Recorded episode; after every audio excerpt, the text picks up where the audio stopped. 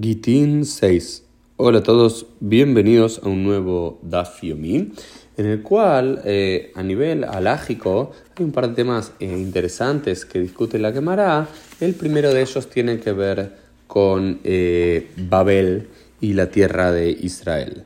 Habíamos establecido que en todo lugar dentro de la tierra de Israel, cuando se trae un get, cuando el Shelías, el emisario, trae un get, no tiene que aseverar, lefanai nechtav, lefanai nechtam, fue escrito frente a mí y fue ratificado, rubricado, firmado frente a mí, pero cuando viene de fuera de la tierra de Israel sí debe hacerlo. Pero los sabios entienden que Babilonia, Babel, por ciertas consideraciones, por tener una metipta, por tener una yeshiva muy importante, o bien porque hay muchas eh, personas que viajan de la tierra de Israel a Babilonia y de Babilonia a la tierra de Israel, eh, se puede considerar que Babilonia, que Eretz Israel, es como la tierra de Israel Legitín para el Inián de Gitín. No es que está dentro de los límites de la tierra de Israel, eso lo queda muy establecido en la propia Gemara. La Gemara comprende que los límites de la tierra de Israel hacia el este es el Rekem, ah, eh, eh, Rekem es el límite este de la tierra de Israel, Akko es el límite norte de la tierra de Israel y Ashkelon es el límite sur de la tierra de Israel, por lo cual Babilonia por supuesto que queda más al norte.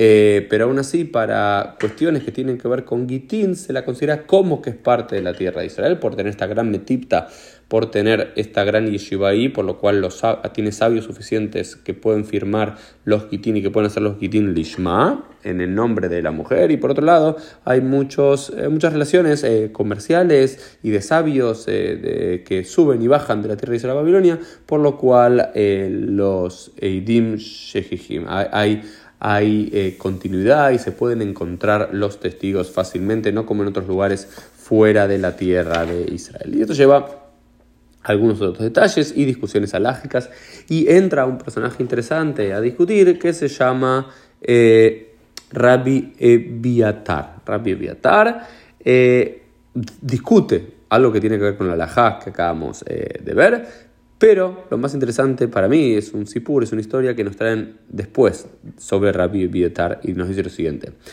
Ah, Rabbi Bietar u de Iskim Amare al Yadei. Dice, Rabbi Bietar es este sabio en el cual el santo bendito sea, Dios eh, acuerda con él.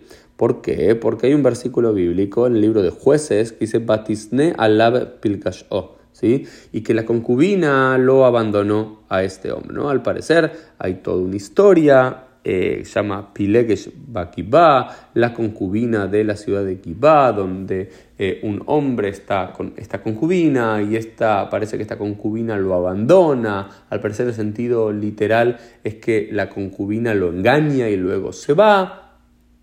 Eh, la quemar lo va a entender de otra forma, pero al parecer la concubina se va y después este hombre va y vuelve a buscarla después de varios meses y luego se van a pasar una noche y nadie los recibe en una ciudad y finalmente alguien los recibe y sucede un episodio muy similar al, al, de Lot, en los cuales los habitantes de la ciudad eh, no son hospitalarios, sino que violan a esta mujer y luego esta mujer es asesinada. Toda una historia muy, muy, muy, muy terrible. Se llama La Pilegesh Bakibá, capítulo 19 del libro de jueces. Vale la pena leer si no lo conocen.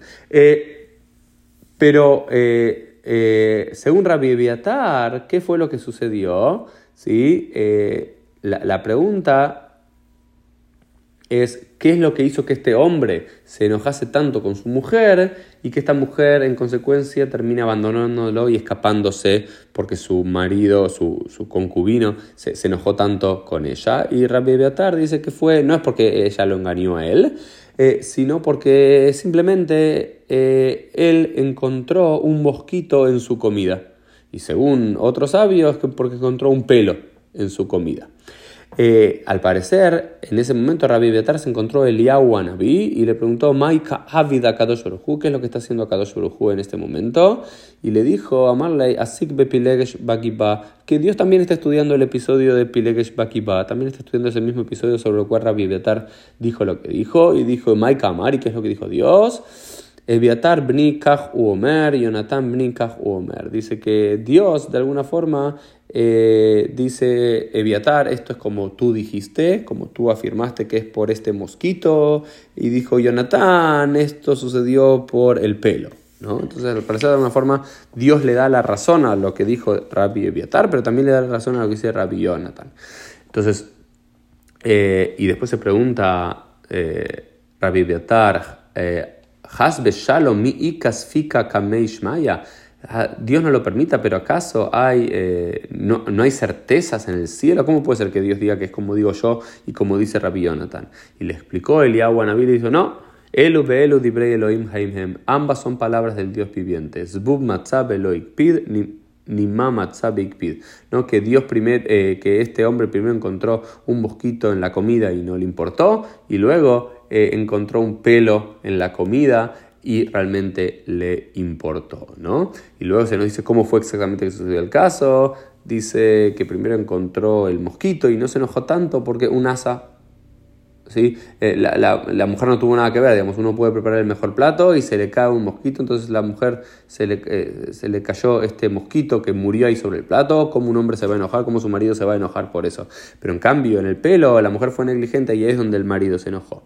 Y en relación a esto, la Gemara aprende una idea muy importante. Dice, Amar Rabihizda, dijo Rabihizda, Leolam, alitera dam eimay yetera betoch beito, sharei pilegesh bagiba, itila lea baala eimay yetera, bipilu kama rebebot me Israel. Dice, un hombre nunca debe ser muy duro, nunca debe caer excesivamente con miedo y hacer eh, y gritar y enojarse mucho con los miembros de su hogar, se refiere a su mujer, a sus hijos, porque el marido de la concubina de Gibá impuso excesivo miedo a ella y en consecuencia murieron miles del pueblo de Israel como en una guerra que se genera a través de este episodio, ¿no? Y más aún se nos dice, Kola matile y mayetera betoch beito, sof ubale dei shalosh averot, giluy arayot, shvihut damim behilul shabbat. Dice, aquel que eh, genera un miedo excesivo en los miembros de su hogar, trasgrede tres cosas, trasgrede eh, finalmente va a transgredir relaciones sexuales prohibidas porque su mujer va a ocultar que no fue a la mikve y se va, va a tener relaciones sexuales cuando ella todavía está impura, o